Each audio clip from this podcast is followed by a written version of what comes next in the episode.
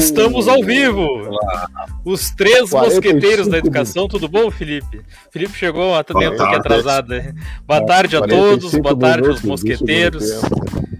Boa tarde ao, ao, nosso convidado aí, o professor Rodrigo Neto, tudo bom? Boa tarde. Boa bem? tarde a quem estiver nos acompanhando, ou quem for entrar depois, ou quem nos assistir depois, vai ser boa tarde, boa, boa noite, bom dia, né? Porque depende do horário que a pessoa for assistir. Eu vou disponibilizar também depois lá no canal do professor Viegas no YouTube, então quem for lá já se inscreve, né? Deixa o joinha, né? Like, like, like, né?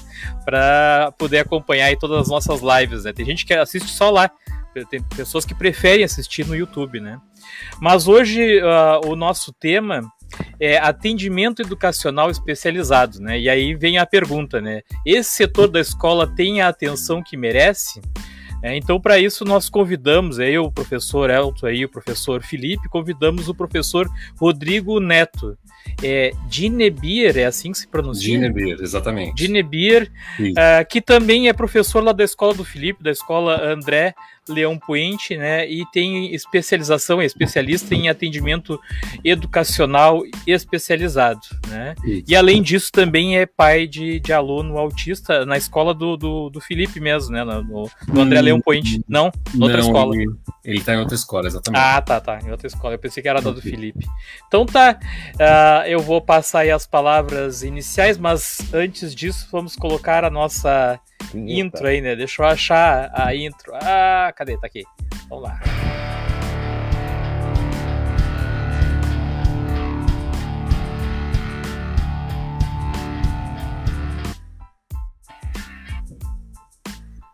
Então tá, vamos passar a palavra aí pro, pro tio El fazer as considerações iniciais, para deixar o, o Felipe com ciúmes aí, depois o Filipão, depois o, o convidado.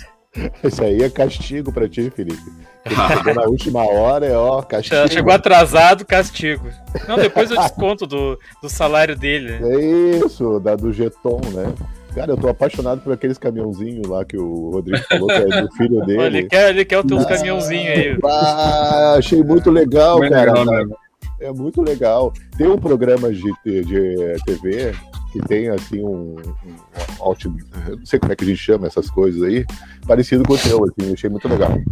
É, realmente você, você se esmera no aspecto de trabalhar com, com autismo, acho ah, incrível isso. E a, a gente teve uma live quarta-feira falando sobre essas questões de especificidades, né? E eu, eu gostei muito, porque eu gostei porque é uma coisa, um aprendizado incrível, mas é incrível mesmo, tanto para nós como para eles a gente pensa que é só eles que precisam, nós também aprendemos, né?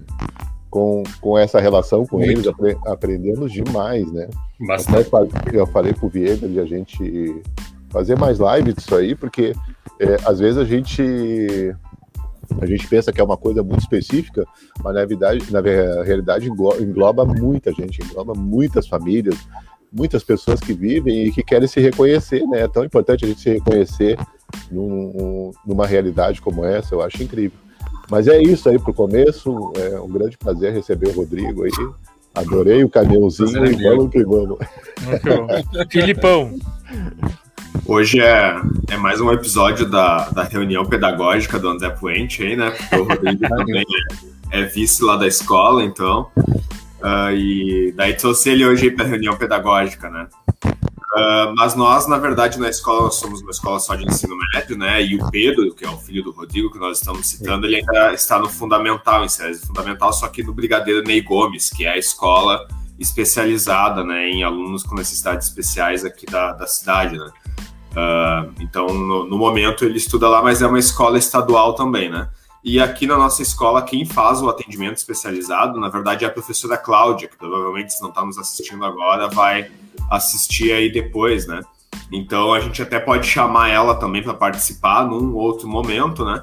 Mas nesse dia eu achei melhor a gente conversar com o Rodrigo, porque ele convive no dia a dia, né? Então, com um aluno com necessidades especiais, consegue nos dar a perspectiva não só de de professor desse, desses alunos, porque ele tem a formação, mas também de pai, né, de, de conviver, saber qual é a necessidade e também das dificuldades de né, se ter um filho e aluno estudando em meio a uma pandemia, né, uh, tendo essa condição, né, porque imagina nós trancados dentro de casa durante a pandemia, né? Então, para um adolescente com necessidades especiais, autista, né, que tem todo um ritmo de vida diferenciado, convivendo na pandemia, também não deve ser um, no mínimo desafiador aí, tanto quanto o pai também o Rodrigo ele tem que ajudar com as atividades que os professores da escola do filho dão, né? Então é ele e a esposa, a Carla, que ficam encarregados de ajudar o Pedro, então, a fazer essas atividades. Então, achei interessante porque o Rodrigo tem essas duas perspectivas. Então,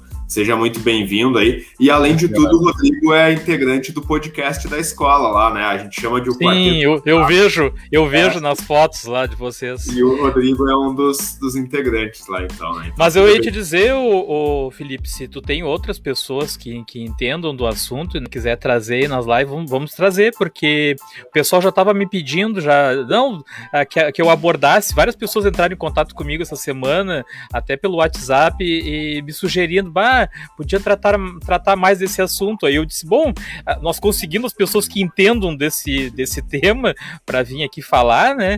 Ah, pra gente não tem problema nenhum de, de fazer a live. É, é que eu realmente, né, nessa área aí, sou um ignorante total, né? Tô aprendendo agora, né? Com a live passada, hoje vou aprender mais um pouco com, com o Rodrigo aí, né? Então a gente conseguindo as pessoas para falar sobre esse tema aí, a gente pode fazer várias lives né, sobre isso, né? Mas então vamos passar pro, pro Rodrigo aí se apresentar, fazer as, as considerações iniciais aí, falar um pouco da, da trajetória dele né, como professor e, e, e como pai também, né? Para a gente começar as nossas questões. Pode falar, Felipe, ou Rodrigo. Perfeito. Em primeiro lugar, eu uh, agradeço novamente pela, pela oportunidade de estar aqui, né, compartilhando um pouco dessa minha experiência com vocês. E eu acredito que esse programa é um programa muito importante para que a gente tenha uma noção do que está acontecendo, de como é a questão do atendimento educacional especializado, uh, se realmente a inclusão se, se efetiva no nosso sistema educacional, como é que está sendo agora em tempos de pandemia, que as coisas estão bem mais, já eram difíceis, estão bem mais complicadas, né?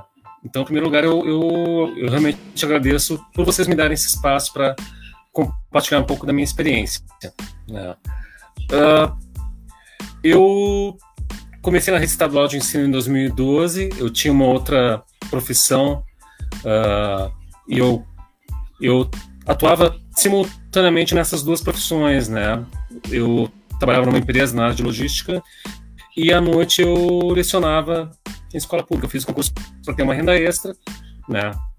Fui nomeado em 2012 e comecei a atuar numa escola de Porto Alegre uh, à noite, enquanto trabalhava na empresa durante o dia. E depois, em 2017, eu me transferi de Porto Alegre aqui para Canoas e comecei a atuar na, na Escola André Puente, primeiro como professor na área de História e de Sociologia, e depois também como vice-diretor, né? Uh, o que que acontece? Uh, e em 2018, a empresa que eu trabalhava foi encerrou as atividades em Porto Alegre e eu pensei em cursar uma pós-graduação que me possibilitasse ter uma, um embasamento teórico, pelo menos, maior na área de educação. Então eu fiz dois cursos, um deles foi o de educação especial inclusiva e fiz simultaneamente a outro que foi o de administração escolar, até para ter um embasamento maior também para conciliar com as funções de vice-diretor na escola, né? E foi quando eu fiz os dois cursos e, e concluí ambos ao mesmo tempo no final de 2020 agora. E ao mesmo tempo, uh, o Pedro, que é meu filho mais velho, está com 17 anos ele me a experiência que eu tenho com ele me incentivou muito a cursar essa pós em educação especial inclusiva, porque eu acreditava que com a experiência que eu tenho com ele e o embasamento teórico do curso, eu poderia eventualmente dar uma uma assistência maior, uma assistência de maior qualidade para alunos que também tivessem necessidades especiais, né? Da mesma forma que eu tenho essa vivência em casa, né? Uh, a minha esposa também, ela também é, ela era professora da rede pública estadual e ela abriu mão, né, quando nós tivemos o diagnóstico, ele tinha três anos mais ou menos, ela se exonerou, ela abriu mão do, do da atividade dela para poder estar mais próxima a ele, porque ele tem uh, algumas comorbidades, né, bem, bem evidentes, assim, ele não, não, não tem autonomia, ele saliva muito, tem hipotonia muscular, então ele necessita desse acompanhamento mais próximo, mais intenso, né? Então, em função disso, ela abriu mão da carreira dela para poder estar mais perto dele e dar uma, uma, uma assistência de maior qualidade a ele, né? E nós fizemos esse acordo, eu estava na época com os dois empregos, eu disse ela, não, uh, fica com ele e deixa que daí o sustento da casa eu que eu que vou dar um jeito de prover, né? E foi o que aconteceu. São essas adaptações, essas modificações que a gente precisa fazer para quando se tem um filho com, com necessidades especiais, né? E o que, que a gente tem percebido, né? Uh, essa questão atualmente, essa questão da pandemia, a inclusão ela ficou mais complicada. Ela já tinha uh, dificuldades em relação a, a, a, toda uma questão estrutural que a gente já conhece, né? A questão da, da, da falta de verbas, uh, do de todas as dificuldades assim de você trabalhar, ter 30 alunos e trabalhar com um que exige uma atenção maior, exige um cuidado maior, exige estratégias específicas e muitas vezes você não tem como conciliar, né? Tem, tem todos esses aprendizados assim, né, que a gente que a gente acaba adquirindo. Né? Uh, por exemplo, quando nós. O Pedro começou a estudar numa escola municipal, né? E quando ele mudou, ele foi aprovado, seguiu para uma, uma série posterior. E no primeiro dia de aula, eu fui conversar com a professora para me apresentar e dizer que ele, ele tinha essas necessidades, né? E, mas me colocar à disposição por causa dela precisar de uma, de uma ajuda adicional. E a primeira reação dela foi de pavor. Ela ficou apavorada, disse assim: Ah, mas eu não tenho como dar atenção a ele. Eu, Calma, sabe? Tá tudo bem, eu só vim me apresentar e me colocar à tua disposição, né? Porque uh, a lei também assegura que, que haja um outro profissional para dar o suporte a ela e eu também gostaria de me colocar à disposição porque for necessário, né? Em que eu puder te ajudar também. Mas eu lembro que a primeira reação dela foi sentir de pânico. Né? E foi, foi bem complicado, assim. E nós já tínhamos uh, recebido também na nossa trajetória, uh, tentamos nos matricular em, em escolas pertencentes a redes conceituadas de ensino, redes particulares de ensino em Porto Alegre, e não claramente, porque está previsto na lei na lei 7.853 de 89, está uh, previsto que a escola não pode recusar matrícula de aluno com necessidade especial. Mas, educadamente, assim, uma escola em específico disse que não tinha vagas, quando nós sabíamos que tinha vagas. Né? Então, esse tipo de coisa também acontece, é bem porque a gente percebe quanto a inclusão de fato na prática ela não se efetua. Né? A gente vê escolas que, que não se dispõem a acolher e em outros casos muitas vezes a escola tem uh, profissionais com muito boa vontade, mas que acabam esbarrando nas questões estruturais e tal, de, de falta de verba, de falta de, de investimentos, né? E isso também dificulta bastante.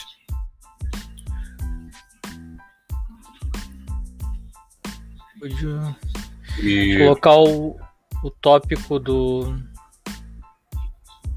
2, né, para a gente ir fazendo esses questionamentos aí, né? O 2 uhum, é o AEE, né, que é o atendimento educacional especializado, que é o tópico do tio Elton. Uhum. Deixa eu abrir o áudio dele, senão ele. eu sempre sou eu culpado. Eu já fui preso umas 300 vezes. Eu... sempre sou eu culpado. Eu sou aqueles adolescentes que aprontam na rua. Uhum. Então, qualquer coisa que aconteceu na minha rua. Oi, Well. Mas deixa eu dizer uma coisa, assim, ó, a, a, gente tem, eu vou tentar ser bem sucinto, a gente tem uma, uma concepção, nós falamos de política educacional muito, né? A questão nossa dos professores, a questão em, geral. Mas tem gente que pensa que falar de política é falar direto de política. Falar da questão de, dessa realidade aí específica e é, conseguir sensibilizar tanto pais e comunidade, porque isso é um problema muito importante que já, uh, trabalhando isso, nós estamos trabalhando muitas outras questões correlatas, entende? Até porque, assim, pegando o gancho já direto nisso, eu me lembro que na escola, quando a gente tinha reuniões eh, presenciais, assim, eh, entre professores e assessoria, sempre que uma professora falava de um aluno com, com questões especiais, com necessidades especiais, eu ficava esperando que ela desse uma explicação o mais rápido possível do que, que significava aquelas, é, aquelas é, questões especiais, é, por exemplo, ah, um aluno autista, e que falasse, né, ou trouxesse um vídeo, ó, isso aqui são as características que vocês vão encontrar, e aí você tem uma ideia de como é que vocês podem reagir diante de uma situação assim, essa... nada, nada, sabe? Eu não sei se é, para mim hoje, é, é falta, é, para mim eu vou dizer claramente, a minha é falta de vontade, né? Tu pode até ter medo, ficar preocupado, mas tu tem, não, eu vou atrás, eu, por exemplo, é que nem o Viegas falou, também não entendo quase que nada disso, né? Eu, eu andei por aí algumas coisas porque eu trabalhei em instituições que, que nem a FASE, a, a FASC também eu trabalhei com adolescentes de rua. Então, todo esse lugar que eu trabalhei tinha um, outro, um, um ou outro que tinha questões especiais que a gente tinha que tratar. Então, alguma ideia eu tenho. Mas, enfim, assim, eu acho que é fundamental, porque a gente. Não estou dizendo que a gente vai falar só disso, mas eu estou dizendo que essa é uma questão fundamental, porque nós vamos estar mexendo num ponto que é, o governo não, não, não cria políticas claras para isso, né? É, as escolas não são, é, não, não são assim estruturadas para lidar com isso e as, a, o, o, gerenciamento não, não sabe como fazer, né? Não sabe, é, fica ali assustado, não sabe como lidar, não sabe e também não cobra do governo é, recursos para lidar com isso, assim, de forma mais efetiva. Eu acho que o nosso programa fazendo isso vai estar tá fazendo um trabalho incrível, sabe? De mostrar que que é uma questão fundamental, porque se a gente não, não, não quer aprender a lidar com o diferente, e o diferente é tudo, né? Pessoa que está passando frio na rua agora, pessoas com salário que não dá para comer, é, professores que são mal remunerados, e tudo isso engloba, e crianças especiais que, pô, caramba, vamos lá, pessoal, isso é uma responsabilidade de toda a sociedade, não é só dos pais, ou, sabe, pessoas que estão muito próximas, é de todo mundo. E se todo mundo ajudar, a coisa fica bem melhor, né? E a gente aprende um monte com essa, com essa realidade. Então, assim, eu, a minha pergunta é o que, que é atendimento educacional especializado e quais os objetivos, é, Rodrigo? Claro. Uh, o atendimento educacional especializado, ele é... Como é que eu posso colocar? Trata-se de uma área dentro da, da educação e o que a gente aprende assim muito na principalmente na pós-graduação é que nós, nós somos apresentados a estratégias uh, de aprendizado, autores que falam sobre as necessidades de, de incluir uh, essas pessoas, né, de fazer com que elas tenham algum, algum progresso né? Porque muitas vezes a gente quantifica com questão de nota tudo mais, e muitas vezes a gente não enxerga o processo do quanto a pessoa cresceu, do quanto ela se desenvolveu. Então, na pós, nós somos apresentados a, a, a diferentes estratégias que englobam tanto educa a educação para deficientes mentais, para deficiência física, né? Uh, e como é que você vai como é que você vai efetivar o aprendizado dessas pessoas, né, com essas necessidades, uh, como você vai aplicar isso, né, estratégias que você pode utilizar em sala de aula. E essa é uma coisa, por exemplo, que agora na, na durante a pandemia foi publicada uma reportagem na Carta Capital sobre como pais e mães de estudantes com deficiência estão estão se virando. E eles estão enfrentando muita dificuldade, por exemplo, para um aluno que é surdo, como é que tu vai uh, fazer uma videoaula cujo desempenho é majoritariamente ancorado na fala e na visão, né? ou um aluno com deficiência visual. Né? Como, é que ele, como é que ele vai. Como é que as atividades, as atividades dele vão render se ele tem essas dificuldades, né? E isso para os pais também está sendo bem, bem, bem complicado, né? Eu acredito que tanto nós, como profissionais na área de educação, quanto, quanto os próprios pais e muitas vezes os próprios alunos estão se dando conta dessa, dessas dificuldades que estão acontecendo, né? Mas respondendo à tua pergunta, o atendimento educacional especializado realmente ele, ele, ele é uma área que visa você uh, estabelecer estratégias para tentar fazer com que esses alunos uh, tenham mais condições de aprender e também de se sentir incluídos, né? Uhum. Em linhas gerais, seria mais ou menos isso. Tranquilo. Então tá. Vamos passar para o próximo. Público-alvo, Felipão. Uh, só comentando um pouquinho, fazendo um link com o que o Rodrigo colocou agora, complementando já, falando sobre o público-alvo, né? Uh, acredito que para cada professor e mesmo para cada uh, pai de aluno especial seja uma, uma experiência totalmente diferente, porque cada necessidade geralmente é muito diferenciada, né? Eu, o meu primeiro contato com um aluno com necessidade especial na sala de aula, eu entrei numa turma de primeiro ano um dia, né, no meu primeiro dia na escola, eu já tinha entrado em junho, então já estava rolando o ano letivo, né? Entrei e tinha um aluno cego sentado, né? Na escola, que inclusive é a escola que eu sou diretor hoje, isso em 2009, ninguém me disse nada. Olha, Felipe, naquela turma em específico tu vai entrar e vai, e vai ter um aluno cego, né? Uh, sorte que, é claro, eu recém estava uh, saindo da faculdade, tinha tido cadeiras sobre atendimento educacional especializado e tudo, e, e sabia como lidar, né? A primeira reação foi uh, ir lá e conversar com o aluno, né? Então, como é que você acompanha? Uh, você acompanha só pelo som, né? Para escrever pelo quadro, eu falo tudo, em vez de escrever, eu dito e tal. Daí o próprio aluno que me disse, não, professor, o senhor pode escrever no quadro, né? Senão não, não necessariamente precisa ditar, que eu sento com o colega e o colega vai me ditando ali e vai escrevendo, né? Então o senhor é que escolhe a aula que o senhor quiser, o senhor pode ditar, né? E o momento que o senhor quiser, pode escrever no quadro que o colega aqui me canta, né? Então, o, o, os próprios colegas já estavam acostumados a ajudar o aluno a passar, né? E me parece que aquilo era um momento de aprendizado muito grande, não só para o aluno, que era cego, mas para os colegas que tinham que ajudar ele ali, né? Mas eu fiquei um pouco surpreendido pela escola já não ter dito, ó, Felipe, naquela turma tu tem que ter um olhar, um olhar especial, né? A mesma coisa com os alunos que, que têm qualquer outro tipo de necessidade especial, né? Nós, nos últimos anos, recebemos bastante alunos Asperger, autistas, uhum. né?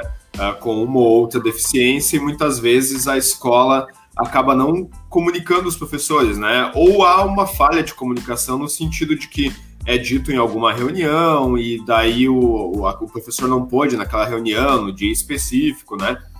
Hoje mesmo a gente tem ali o procedimento de mandar nos grupos de WhatsApp da, da escola ali, né? A gente tem um grupo de mural explicando ali, né? Ah, turma tal vai ter um aluno com necessidade especial, né? Mas eu penso, né, já falando sobre o público-alvo, para saber se o Rodrigo concorda comigo, o problema não é nem o aluno que vem declarado com necessidade especial, né? É aquele aluno que muitas vezes a família não aceita que tem necessidade especial, Exatamente. não leva no. no Ô, Felipe, no só né? para mim não perder o gancho aí antes que tu passe pro, faça a tua pergunta, uh, isso que tu falou aí, eu acredito que deve acontecer na maioria das escolas, né? Porque lá na é minha também a, a gente nunca é comunicado né, nenhum caso.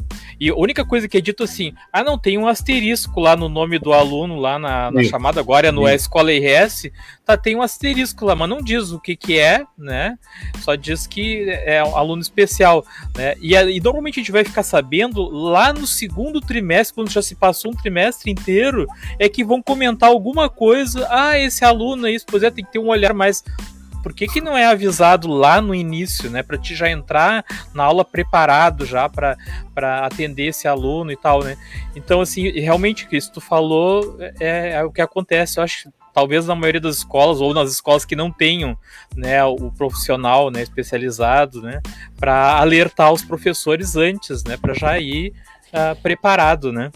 Eu só queria é, acrescentar aqui que eu já tinha percebido isso também. Né? Geralmente né? é, um, é um caso de comunicação mesmo, né? Eu lembro que na época, como eu era novo na escola, daí eu procurei a supervisão e a supervisão disse: não, se tu for lá na sala de professores, tem um muralzinho lá, daí que eu fui ver que tinha uma folhinha A4 com todos os alunos, o nome do aluno, a turma e qual era a necessidade especial, né? Então, aí depois que eu fui ver que, que na verdade existia, só que é claro, como eu não era, eu era um professor novo na escola aí, né? Mas cada escola tem um procedimento, assim, que às vezes passa, né? Mas a minha pergunta para o Rodrigo é exatamente sobre aquelas famílias que não aceitam que o aluno tem, porque muitas vezes o aluno é Asperger, ou ele tem ali uma deficiência intelectual leve, né? E a, a família não leva no neuro, não leva no especialista, e ele chega na escola sem nenhum registro, não há nada, né? Então, hum. às vezes até de desnutrição infantil, não teve alimentação correta, isso acontecia muito, isso ainda acontece, né? E o aluno tem uma, uma principalmente uma deficiência mental, intelectual ali, né? E a família às vezes não aceita. A gente já teve na escola dois ou três casos assim, e daí a escola, os professores é que acabam dizendo, olha, esse aluno é inclusão, né? Ele pode não ter laudo, a família não levou no médico, mas ele é inclusão, né? E eu penso que do, do público-alvo que nós atendemos na escola, esses são os mais difíceis de, de lidar, porque não há um diagnóstico clínico, né? Então, como é que a gente vai saber como lidar com esse aluno se ele não tem a informação de que ele é inclusão, né? E daí eu queria a opinião do, do Rodrigo sobre isso, ou se ele acha que é mais difícil daqui a pouco com alguma necessidade especial em específico. Né? Ah, duvido que ele vai que ele vai discordar de ti.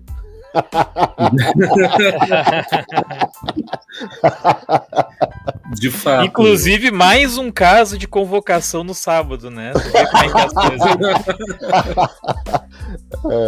E, Felipe, de fato, eu, eu acho que tu tem razão, porque. E eu lembro de um caso específico de um aluno que, se não me engano, do primeiro ano, uh, lá na, no André Leão Poente, e ele se mantinha quieto o tempo todo e às vezes se levantava e saía sem motivo nenhum da aula. Eu, né? E esse aluno não tinha laudo, não tinha um, um diagnóstico definido. E nós conversamos no conselho de classe sobre isso, né? sobre as formas que podíamos ter para tentar contornar aquela situação. Eu até não sei qual, qual, é a situação dele hoje em dia, mas, mas eu lembro que era algo bem, bem complicado. Quando a própria família não tem uh, não aceita, né? E aí não, não encaminha justamente para um profissional que possa dar o diagnóstico correto, que possa uh, encaminhar para um tratamento complementar, é bem mais complicado. Né? Eu acredito que tanto para o próprio aluno, para a família dele, para o professor, para a escola em geral, é um, é um ciclo vicioso que afeta todo mundo. Né? E eu concordo com, concordo com o Felipe. Realmente, eu acredito que esse caso é bem mais. Esses casos, para todos nós, são bem mais complicados. Né? Sim. A, a Lisele aqui comentou do asterisco. Ah, tem no Easy, né? Mas assim, Lisele, aí o que, que acontece? O professor tem que ir lá na secretaria e, e, perguntar. Às vezes nem a secretária também não sabe, ela só tem. Não sei se ela tem como ver ali ou não, né? Mas assim, não seria tão mais fácil, né? Numa primeira reunião já eh, comunica os professores, ou que nem o Felipe falou ali, do, num grupo, no WhatsApp para isso, já passa uma listagem ali, né? Porque o professor também está sempre numa correria ali, né? Eu muitas vezes eu, eu entro correndo na sala dos professores e já vou direto para minha sala não tem nem tempo de estar tá olhando para as paredes, já tem na parede, tem colado lá 500 mil coisas lá, eu não tenho tempo, né? Então tu vai correndo para a sala, chegar na sala de aula, já tá aluno te chamando, 30, 40 Sim. alunos, né? Então, assim, se tiver alguém responsável por isso para trazer essas informações, né, para os professores numa reunião ou num grupo, no WhatsApp, alguma coisa assim, eu acho que facilita bem mais, né? Não sei se, se o Felipe, que é diretor, e concorda comigo, né? Mas eu, eu acho que falta um pouco disso aí, né, para facilitar. Uh, bom, o próximo. E, e, e corroborando isso que vocês falaram, eu também já vi casos de famílias que, que não que não que a gente percebe, né, e, e, os professores também comunicam e que o aluno tem uma necessidade especial e os pais não aceitam. Eu acho que isso torna tudo muito mais difícil, né, até para a escola, né, porque se tu tem a, a informação ali, tem o acompanhamento, das, tem que ter o acompanhamento médico, né, ajuda bastante, né. Uh, Aqui a Lisele está dizendo outra coisa que, uh, sim, professora E, coordenação devem propor co conversa e ajudar de forma colaborativa. É, o que a gente está dizendo aí, Lisele, que, as, Lisele, que às vezes isso falta, né, nas escolas, né. Uh, o próximo tópico aí, então, é, é, é, o meu, né? Profissionais do AEE, né? Então, eu, eu queria saber, é, é assim, uh, quais, uh, quais são os profissionais aí que, que podem exercer, é, atuar nessa área aí dentro de uma escola, né?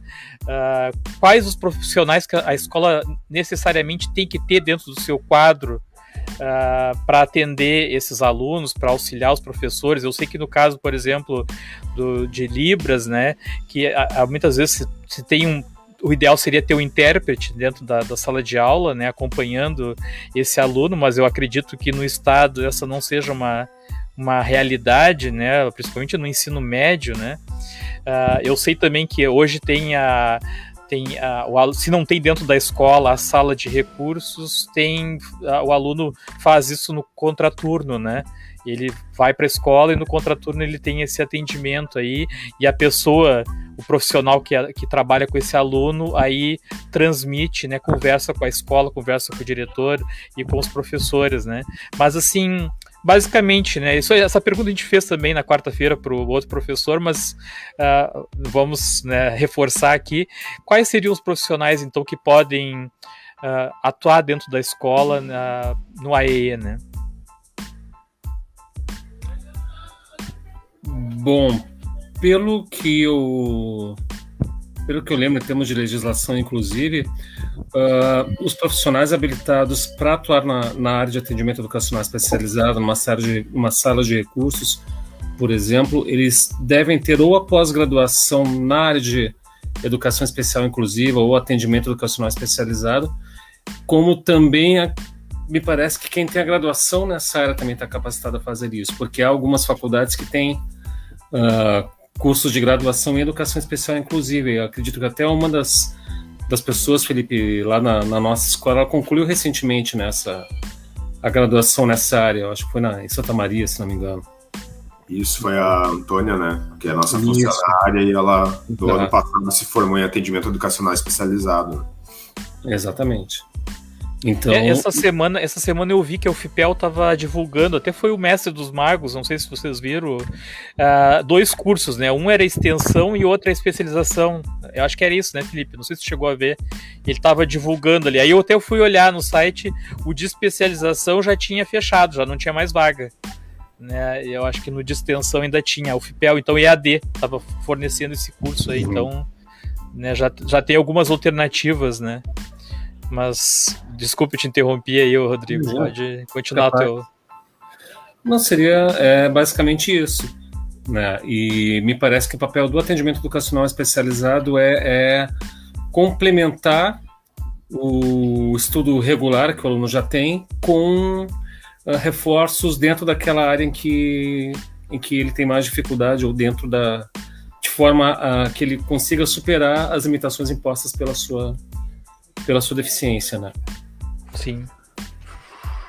É, e o que acontece, só fazendo complemento também, o que acontece muito, nós citamos a, a, comunidade surda, né? Então a comunidade surda geralmente tem escolas próprias, né? Aqui na 27 CRE, nós temos uma em Canoas e outra em Esteio. Em Canoas tem uma de fundamental, mas é municipal, não pertence à CRE. E em Esteio nós temos uma de ensino médio, daí, que daí é uma escola especializada em surdos, né? Mas em teoria eles deveriam, pelas relações de inclusão e de legislação, eles teriam direito a estudar nessas escolas, porque como é uma comunidade grande tem uma escola dedicada, né? E mas no outro turno eles deveriam estar numa escola normal, exatamente pela questão de, de inclusão, né? Então eu sei que existe por legislação autorização para essas escolas especializadas em surdez, mas pelo que eu sei também a, a aos poucos tem a nova participante. Pega, dar um oi. Dá um oi. Senta aqui ah, dá um oizinho lá. Aí também eu sei que ao longo do tempo uh, deveria haver uma transição, né? Que cada vez mais se tenham profissionais uh, ali com especialização em Libras, para poder fazer então a linguagem de sinais lá, para que os alunos possam cada vez mais migrar para escolas normais, digamos assim, para poder conviver num ambiente com todo mundo, né? Mas também é algo que não, não acontece, a gente não vê essa transição, né? Tanto que a maioria que está assistindo aqui, que trabalha em uma escola regular, dificilmente tem uh, alunos surdos, né, com um intérprete de Libras ali, porque eles é mais barato mandar os intérpretes e professores, né, claro. que são intérpretes para uma escola única, né? Uhum. Sim. De fato. E a gente vê que essa, esse caminho da, da inclusão é um caminho uh, bem interessante, porque nós já tivemos tempos em que os alunos que tinham qualquer. Uh, olha ali a Monique, que legal. A Monique é uma amiga minha de São Paulo que está nos acompanhando aqui. Eu, eu falei a ela que ia acontecer essa live e ela está nos acompanhando. Sim, que Também legal. É né? E um abração para Monique. E assim, gente, uh, houve uma época em que os, uh, os alunos com necessidades especiais, eles não podiam nem, as crianças ou adolescentes, né, não podiam nem ir à escola, né, que era a fase da, era uma fase caracterizada pela exclusão. Eles não tinham essa possibilidade de uh, comparecer a uma instituição de ensino. Né. Aí depois começou, uh, eu acredito que no decorrer do século XX mesmo, começou a haver uh, uma uma certa uma certa liberação nesse sentido, mas ela corresponde a uma fase de segregação, quer dizer, eles podiam ir para a escola, mas frequentando ambientes separados dos alunos uh, ou neurotípicos ou que não, que não tivesse algum tipo de deficiência caracterizada, né? E aí, depois, só mais recentemente, acredito que a partir da década de 70, que se começou a falar exatamente na. Primeiro, numa, numa certa integração, né? Em que ah, os alunos têm que, mesmo com necessidades, eles têm que se adaptar à escola. E agora o que se propõe nessa na etapa atual, que tenta ser uma etapa de inclusão, é exatamente a escola se adaptar às necessidades que o aluno tem. Né? E, só que a gente sabe que isso é complicado por todas as questões que o Elton também colocou aí, a, a, o subfinanciamento, né? não haver políticas específicas para que essa inclusão seja efetivada e, de fato, agora com, com a pandemia, toda, todos esses problemas uh, eles se tornaram mais visíveis, se tornaram mais latentes, né? Essa, essa pelo menos é a minha é a minha minha visão, né? Eles ficaram bem bem escancarados assim, porque daí uh, tu tens, por exemplo, uma sala com 30 alunos, aí dois com algum tipo de necessidade. E aí eles não conseguem acompanhar do mesmo jeito. Aí como é que tu vai como é que tu vai fazer, né? Tu tenta, tu tenta fazer o possível, aí tu propõe alguma atividade específica para aquele que não está conseguindo acompanhar. Então é bem meio que assim nós estamos jogados à nossa sorte, digamos assim, né? Sim, é. na verdade, na verdade, o governo, a Seduc, né, deveria ter pensado nisso e, e montado estratégias para atender todos os alunos, né? Na verdade, porque não é nem só a questão das necessidades especiais, a gente tem ainda o fator aí do, do dos excluídos na, da conexão aí, que não tem internet, Isso. que não tem como, né, como assistir né? digitalmente, né? Então não foi pensado nisso, né? Foi só, né, foi jogado e se, as escolas que se virem, os professores que se virem, né? Então a, aí também tem, tem um, um problema, né? Tem uns comentários aqui, deixa eu ver. Uh, Lisere uh, parecer reduzir o número de parecer reduzir o número de alunos. Acho que é isso, né? Uhum. Tem verba, sim. E agora temos dois, 2021 com vários problemas, né? Mas que essas, essas verbas às vezes não chegam, né? Até eu vou aproveitar. É, bom, eu acho que é o tópico do não, não, é, não, não tem esse tópico depois. Eu vou aproveitar e já vou perguntar pro Felipe aí. A questão, Felipe, assim, a, a, a diretora, a Zila, comentou comigo no WhatsApp essa semana, a diretora da escola Rodolfo Aras, que o diretor ele pode solicitar, a, se, a, se a escola não tem essa sala de é sala de recursos, né, que, que, se chama, né? Se não tem, que ele pode solicitar a para CRE, né, é, essa sala e aí né, o, o profissional também especializado. Isso uh, uh, é fácil de, de conseguir ou, ou, não é bem assim? Tá, a escola tem direito, mas na hora de conseguir não é tão fácil. Como é, é que depende do funciona? número de alunos interessados em matrícula na escola, né, e a proximidade da escola com uma escola que tem atendimento especializado, né. Então, por hum. exemplo, perto da nossa não existe nenhuma próxima, né? Qualquer escola que o aluno tenha que que ir, né, é muito longe. Então, nós temos 10 horas de atendimento especializado, né? E o nosso público, ele não, ele não é muito grande, assim, digamos que a gente no momento tem 12 alunos com, com necessidades especiais na escola, né? Então essas 10 horas para 12 seria pouco, né? E depende muito também do tipo de necessidade especial. Então, por exemplo, nós temos uma aluna cega, né? E nós temos, que eu lembro de cabeça, são quatro alunos com uh, deficiência intelectual, assim, né? Alguns, às vezes o professor nem percebe, né? Dependendo do caso, né? É mais uma deficiência mais na matemática, exatas, assim, uhum. raciocínio lógico, né? Mas o, o aluno ele interage socialmente normalmente. E daí, autistas e Asperger, nós temos quatro ou cinco, não lembro o número exato. A deficiência na, na, matemática é, é, é 90%, não é então não é, não é, não é algo pouco comum. É, e daí, a, a, se a escola tiver muitos alunos com interesse de matrícula e não existe da, uma escola próxima, daí sim que é que pode solicitar. Olha, eu tenho essa lista de alunos que solicitaram né, matrícula na escola, nós não temos sala de atendimento, né?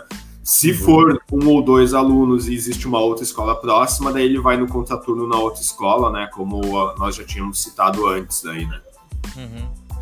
Então tá. Eu vou passar pro tópico agora do do Elto. Tecnologia assistiva. Uhum. É, uma coisa, eu acho, que uma coisa importante, assim, é, por exemplo, né, a gente já está falando de tecnologia, né, é, eu acho assim, ó, é, por exemplo, tem lá um ou dois alunos com um problema, com deficiência numa sala de aula, é, dependendo do problema, tu não pode falar assim publicamente, mas assim, um dia que não tiver na aula, tu pode fazer uma discussão, levar um, um material, né, material visual e discutir o problema específico daquele aluno, para que todos os alunos saibam o que, que significa aquele problema, é, aquela deficiência que aquele aluno tem. Que sabe? Aí tu integra realmente. Porque muitas vezes os alunos querem colaborar, mas eles não têm consciência, não têm, sabe? Não sabe o que, que significa é, de forma mais é, no detalhe aquela questão, entende? E a gente está politizando. É por isso que eu te digo, né? As pessoas pensam que politizar, fazer política é só partido político, e é só candidato, né? E nós temos que, que, que mostrar para a comunidade, porque assim, os governos, eles sempre politizaram de uma forma negativa as reivindicações do, do, dos trabalhadores em educação, né? E esse tipo de questão mostra, tanto pelo aspecto executivo como legislativo, o legislativo cria a lei mas não, não, não, não pressiona o governo para que essas leis sejam implementadas. Cria leis para lidar com, uh, com alunos de necessidades especiais, mas não cria os recursos. E aí depois o cara fica lá fazendo propaganda. Não, eu criei a lei. Tá, mas onde é que está isso, né? E também para a comunidade se sensibilizar que a educação não é uma questão só nossa, né? Não é só questão nossa, é uma questão da comunidade. Nós temos que sensibilizar a comunidade que educação, é, pra, principalmente para comunidades de de periferia, de poucos recursos, que é o maior presente que um, que um pai pode dar para o filho é, é a educação, entendeu? Que depois ele vai à luta. Mas só que as pessoas pensam que é, que é colocar na escola. Não, colocar na escola é importante. Mas como é que essa escola funciona? Quem são os profissionais? Tem atendimento especializado para quê? Né? É, sabe? Isso não é tão complicado, porque às vezes as pessoas pensam assim, ah, mas as pessoas estão preocupadas com, com a vida. Tudo bem, nós também. Mas eu acho que, que os pais têm que pensar assim, que nem o Rodrigo tem um filho ali. Caramba, como é que meu filho está lá na escola? Quem é que atende ele, né? É, conversar com a diretora, conversar com o SOI, conversar, sabe? E, então, eu acho que isso, por isso que eu propus para ti, é o Viegas, a gente falar mais desse tema, porque é uma forma, é um viés que sai fora daquela forma tradicional, que está muito é, batida, né? Muito poluída, que sempre quando a gente fala de alguma coisa de reivindicação, ah, isso é coisa dos professores, do CPR, não sei o quê, né? Uhum. E a gente tem que mostrar que nós estamos lutando tam, também por, por uma, pela nossa qualidade de, de, de trabalho, pelo nosso salário, mas também estamos lutando pela escola, porque a escola está atirada, a escola está combalida. E esses caras aí, que nem esse próprio governador, se elegeu com um discurso, e eu esses dias estava vendo na campanha dele, sabe, é, dizendo que a escola era fundamental. E hoje ele atirou a escola aí desse jeito, aí não, não, não dá prioridade para a escola. E nós temos que mostrar através de outros detalhes, e essa questão aí de crianças com necessidades especiais é fundamental, porque é, vou, vou me tornar repetitivo, mas eu tenho que dizer, tudo que tem na sociedade é de todos, entende? Não é só dos pais, não é, é de todos, porque atinge todo mundo de uma maneira ou outra, entende? É, uma pessoa passando frio, morrendo de frio, atinge todo mundo. Uma pessoa passando fome atinge todo mundo. Um pai que está desesperado, não sabe como lidar com o filho que está em casa e tem necessidades especiais, é de todo mundo. Será que é difícil entender isso? As pessoas querem que seja de todo mundo quando é para fazer festa, quando é para. Não, para tudo, bicho. Entende? Para tudo. As pessoas estando felizes, ah, as pessoas estando felizes individualmente, isso colabora para que o coletivo esteja feliz. E para nós também. Já pensou tu receber um elogio de um pai que vai lá na escola e diz assim: meu filho tem necessidades especiais e foi muito bem atendido nessa escola, e de repente bota até uma matéria aqui na é, pública dizendo: ah, fui na escola do Feijó, meu filho foi super bem atendido e desenvolveu, melhorou. Pô, pensa bem, isso para mim é um presente para cada professor e professora daquela escola ou de outros profissionais que trabalham na escola. E as pessoas têm que perceber isso, que para nós não, é o salário é importante, é, mas a nossa satisfação de saber que nós estamos cumprindo bem o nosso papel é muito importante. Eu, para mim, um elogio é um presente, né, Rodrigo? Uhum. Então, assim, nesse sentido, entende? Então, assim, aqui a pergunta é tecnologia assistiva. O que são recursos de tecnologia assistiva, Rodrigo? Tô gostando muito da entrevista. É um cara assim, ó. Eu vou te colocar como exemplo de dar uma entrevista. Tu é muito bom para dar entrevista. Ah, sim, o, o, o Rodrigo, o, o, Elton, o Elton dos bastidores aqui, ele, ele reclama muito porque tem convidados, às vezes, que pega a palavra e bota embaixo do braço e não larga mais. e aí, ele fica depois me cobrando. Ô, Vegas, tu que é o, lá o como é que diz, o intermediador lá, tu, tu, não, tu não fala nada, tu, tu tem, que, tem, que, tem que cobrar pro cara.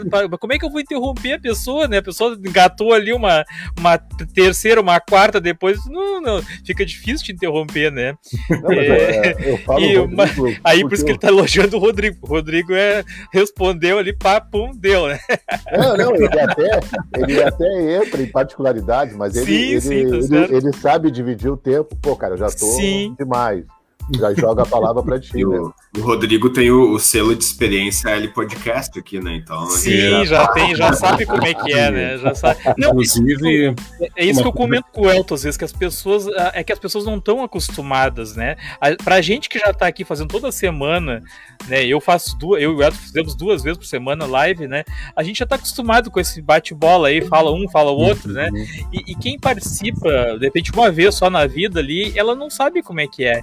Então eu penso assim, ah, vou seguir falando e, e né, e depois que eu terminar de falar, e os outros falam, não, não tô acostumada, né? Então eu digo pro Alto isso, as pessoas não, não estão acostumadas. O Rodrigo já estava acostumado a fazer podcast, então por isso que ele tá saindo bem aí.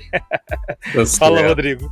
Inclusive, uh, já que você falou do L Podcast, boa lembrança, nós, em 2019, antes da pandemia, nós convidamos o aluno Asperger e gravamos com ele um programa sobre astronomia que foi muito legal. Lembra, Felipe? Hum. É, o, pra quem quiser encontrar, vai lá no, no YouTube, Escola André Leão Poente, e coloca a vida, o universo e tudo mais com o aluno Carlos Atila, né? Daí é, é, bem bacana. Foi um dos episódios que a gente ficou mais orgulhoso de gravar, inclusive. Com Sim. certeza. E aí eu já aproveito, já faço esse gancho para responder a pergunta do Elton. Né? Uh, a tecnologia assistiva ela é uh, ela ainda é um tema bem recente pelo, pelo que eu sei, né? Mas realmente o propósito é tu fazer, tu utilizar essa tecnologia para trabalhar com o aluno que tiver algum tipo de necessidade especial, uh, com o objetivo de fazer com que ele não apenas uh, adquira os conteúdos, não que ele tenha acesso, não apenas que ele tenha acesso aos conteúdos da escola, mas que ele também seja capaz de ter uma vida um pouco mais independente, que ele, que ele se sinta de fato incluído nessa sociedade tão conturbada para a qual a gente faz parte, né? Então, as, as tecnologias, elas, elas são um, um conceito ainda muito recente e, ao mesmo tempo, muito abrangente, porque elas incluem até as próprias instalações físicas da, da escola, a própria questão de tu, proporcionar uma acessibilidade maior a pessoas que têm alguma dificuldade em termos de mobilidade, né? E tu inclui também essa questão aí do, do, do, uso do computador e tal. Esse próprio, essa oportunidade que nós, que nós tivemos também no, no programa que nós gravamos com o Carlos foi, foi muito especial nesse sentido, porque a gente, a gente se sentiu uh, incluindo, né? Dando a, a uma pessoa a chance de falar sobre um assunto que ela que ela tem interesse, assim, porque você sabe que dentro do autismo tem muito a questão do hiperfoco, né? De você ter um, um interesse muito intenso em algum assunto. O Carlos, esse nosso aluno, tinha interesse na astronomia. O Pedro, meu filho, ele adora veículos, máquinas grandes, escavadeiras, tratores e tal. Ele, ele tem um interesse, assim, super intenso nessas coisas. Né? Então, uma das coisas também que a minha esposa conversou com a professora dele uh, esse ano, eu até uh, quero fazer uma correção, Felipe, te pedir desculpas. A gente tinha uh, cogitado transferir o Pedro para o Ney Gomes, mas ele não está no Ney Gomes ainda. Ele está no Recanto da Alegria, lá em Porto Alegre, que também é uma escola estadual de educação especial, uh, que atende autistas e alunos com síndrome de Down também. É, mas eu, eu, acabei não te, não, te, não te avisando, até peço desculpas aqui, né? É, e... deixa... Vai, vai. Não, não, eu, eu, eu, ia te falar a questão assim, ó, eu vou, vou, vou, vou gerar uma discussão que vai que eu vou até me queimar, mas tudo bem. É, eu não sou da área de exatas, então fica complicado. Mas assim, é, tem uma coisa assim muito é, cartesiana, né? Tipo assim, se tá, começou com, com as questões mais simples e vai indo. Se o aluno não, não, não, não acompanhou desde o começo, depois ele não consegue alcançar mais, no, mais nada, né? Eu acho isso uma coisa tão complicada. Por que, que a Globo faz tanto nosso sucesso com as novelas? Tu pode não ter visto 10 capítulos, tu chega ali, de cara tu já entende o que, que aconteceu. e a pessoa consegue acompanhar, assim. né? E a educação tem essa coisa cartesiana. Olha, né? olha Elton, eu, vou, eu posso te responder por mim, que eu sou das exatas, sou de matemática, né? E, e eu vejo assim que eu, eu, eu fujo um pouco do, do, que é o, do que é o normal com, com outros colegas da área. Né? O pessoal tem a preocupação de ter que cumprir os conteúdos, né? Eu é. tenho que começar em tal coisa e terminar em tal coisa. Eu, eu normalmente analiso as turmas, né? E, e se eu vejo que não dá, que não, não adianta eu passar para um conteúdo mais complicado, que nem tu falou ali, um, um exercício mais complicado, se ele não entendeu mais fácil. Sim. Eu prefiro ficar na repetição ali do mais fácil até eu ver que dá para passar adiante, ou, ou às vezes nem dá para passar, Sim. né? Mas uh, eu vejo que não é, não é assim que a maioria pensa na, da, da, área das exatas. Tem que cumprir, tem que dar aquele conteúdo mais, mais complexo lá. E a gente sabe, mesmo sendo professor de matemática, eu sei que tem conteúdos que são mais fáceis para o aluno aprender e tem outros que são mais, mais complexos realmente. É. Né? É, então, assim, exemplo, tu, tu tem como fazer essa análise, né? Na área do, da humanas, por exemplo, eu, eu, que tem todas aquelas temáticas que tu vai trabalhar no primeiro, segundo, terceiro ano, mas eu, por exemplo, principalmente a partir do segundo, terceiro, eu começo a trabalhar com sociólogos e filósofos, e ali em cima daquilo que ele está falando, eu vou dizer, ah, esse conteúdo aqui é o que está no programa, nós estamos trabalhando para eles entenderem onde é que, que aquilo está integrado, entende? Para porque senão fica conhecimento muito, como é que a gente diz assim, muito fragmentado, né? E, e o aluno não, não, não, se localiza, né? Eu acho que a, a, questão da localização, entende? Então, sempre quando eu estou dando aula para eles, eu, eu digo, pessoal, viu como a filosofia é uma coisa que você consegue colocar na prática, né? Até eu, eu acabei não te falando, Rodrigo, mas eu, eu, tenho, eu tenho formação em neurociência, e, é, eu trabalho com, com isso também, né? E programação neurolinguística. Então, por isso que eu tenho um pouquinho de noção para falar sobre essas coisas. Eu, eu trabalho, eu, por exemplo, atendo, eu sou terapeuta, eu atendo um cara que tem problema, né? Uhum. Problema. Teve duas meningites, uma quase ele morreu, né? E, e eu estou trabalhando com ele há mais de três meses e, e ele está se desenvolvendo. E a mãe dele, que quer que ele melhore, chega a chorar às vezes falando comigo, né? Sobre uhum. essas questões. Eu, por exemplo, na última eu fiz uma regressão onde que ele, ele, ele fosse no local que ele fosse mais feliz na vida dele, sabe? Onde é que ele foi parar? na hora do parto. Olha só. Ah, tu precisa ver a, a reação dele. E ele, eu contei pra mãe dele, ela chorou, né? Mas então, assim, eu não quero fugir muito disso, mas assim, pra te ver, por isso que essas coisas me, eu acho apaixonantes, assim, de, de trabalhar Ô, Elton, antes de passar adiante, eu não gosto de deixar o pessoal também que, tá, que comenta aí sem respostas, né? E a Sim. Monique já havia feito uma pergunta aqui e a gente acabou não, não, não, não, respondendo a pergunta dela. Vocês acreditam que o suporte para a inclusão ofertado na graduação seja o suficiente para os professores adentrarem na realidade da prática? Eu vou responder por mim, tá? Eu, eu fiz, eu comentei até na outra live, que não faz tantos anos que eu me formei na licenciatura em matemática. Né? Eu fiz engenharia antes depois eu fiz a licenciatura na URGS e, e me formei em 2012. Eu tive uma cadeira só que foi de Libras e que eu, né, vou ser bem sincero, eu, eu não, não, aprendi a, a falar, né, não, não aprendi a usar a, a, linguagem de Libras, porque um semestre eu acho que é muito pouco, né? Uh, então, assim, eu não, não, não me senti que eu saí preparado para atuar nessa área, né? Ou uh, lidar com pessoas com necessidades especiais, eu precisaria de um apoio técnico de uma pessoa especializada, né, para me auxiliar. Então, eu passo para vocês aí a palavra para vocês uh, responderem da, da, né, do ponto de vista de vocês, né, a, a pergunta da Monique. Pode. Felipe? pode ser, pode ser. É, não, com certeza é insuficiente, né? Tudo que na graduação que a gente tem de, de atendimento especializado, ele é insuficiente. Eu lembro que eu fiz uh, como metade de uma cadeira, então era lá uma disciplina que tinha quatro créditos, dois era de uma outra coisa e metade dela era atendimento educacional especializado, né? Sim, quando e eu ouvi tu falar isso, eu fiquei pensando assim, pô, o Felipe já, já, saiu na minha frente aí, porque no curso dele tinha, no meu não, não tinha uma disciplina com esse é, nome.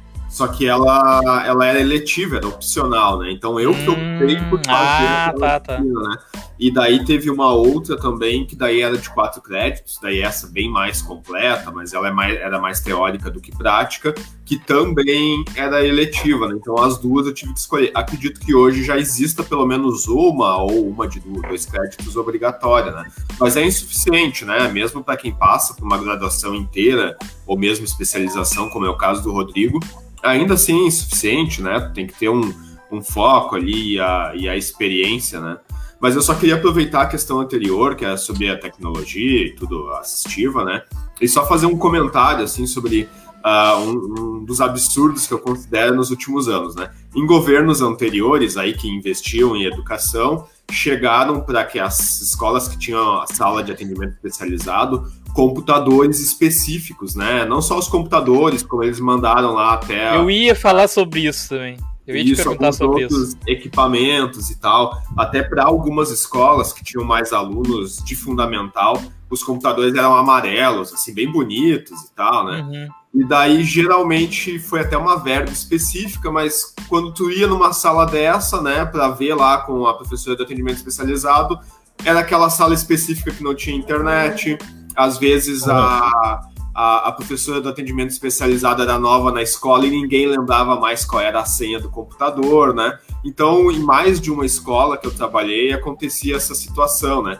Então, eu sei que o governo investiu em adquirir esses computadores na época. Eles compraram softwares específicos, que eram um Linux educacional específico para atendimento especializado, que ninguém sabia usar, professor nenhum. A maioria dos professores já não sabe usar Linux, né? Quando ele é mais específico, chega lá e não sabia Pior usar. Ainda. Então foi todo um investimento que se fez, né? E tinha formação, se dava uma formação lá para alguns professores no início do ano só que depois se contratava novos professores e não tinha mais a formação. Existia lá um manual, de repente, lá em algum canto, em alguma gaveta, e tinha que ler o manual inteiro para conseguir usar. E há uma particularidade que esses computadores, eles vinham inclusive com o gabinete deles, ao invés de parafusos, tinha até um cadeadinho, assim, que era para não formatar esse computador. Uhum. E até a BIOS ali, para quem sabe fazer formatação, que é o caso do Viegas, por exemplo, ela também não é acessível, ela precisa de uma senha, né? Então, hoje, por exemplo, esses computadores estão desatualizados, obsoletos, e os que eu tenho na escola eu não consigo colocar eles em uso, exatamente porque foi criada toda essa dificuldade, né? E, e essa defasagem. Então, quando se fez um investimento né, tecnológico para esse tipo de atendimento, ainda se fez errado, né? Esse, esse tipo de. Como a maioria das coisas, é. né, Felipe? Como, a, maioria, como a das, maioria coisas. das coisas que, que vem para a escola, né? Por, por, exemplo, teve um data show que tu deve ter recebido, deve ter na tua escola também, aquele que é integrado com um computador que ninguém sabia usar. Ficou quatro anos parado lá na escola, até que um dia eu pedi para a diretora, deixa eu dar uma olhada aí. Aí eu comecei a colocar ele em uso.